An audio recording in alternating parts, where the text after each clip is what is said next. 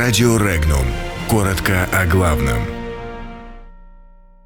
Украина и США все еще пытаются ударить по России санкциями. Украина расширяет санкции против Москвы. О чем говорили Путин и Помпео на встрече в Сочи? Примет ли Евросоюз Балканы? Три участника акции в Екатеринбурге госпитализированы. Пермский город Лысьва остался без света и воды.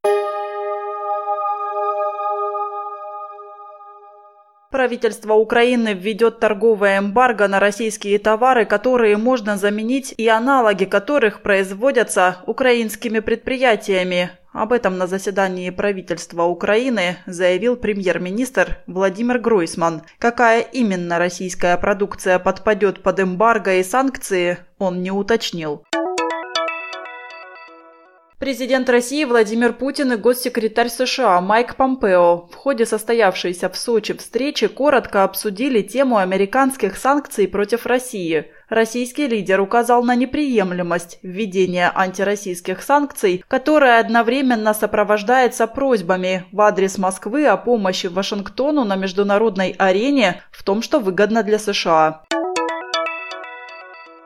Балканы, одна из самых сложных головоломок Старого Света, превратились в последний фрагмент европейской мозаики, который почти невозможно пристроить, пишет испанское издание «Паис». Через два десятилетия после югославских войн большая часть региона сохраняет шаткое политическое, экономическое и социальное равновесие, пока ее возможное вступление в Евросоюз продолжает оставаться под вопросом и может затянуться на долгие годы.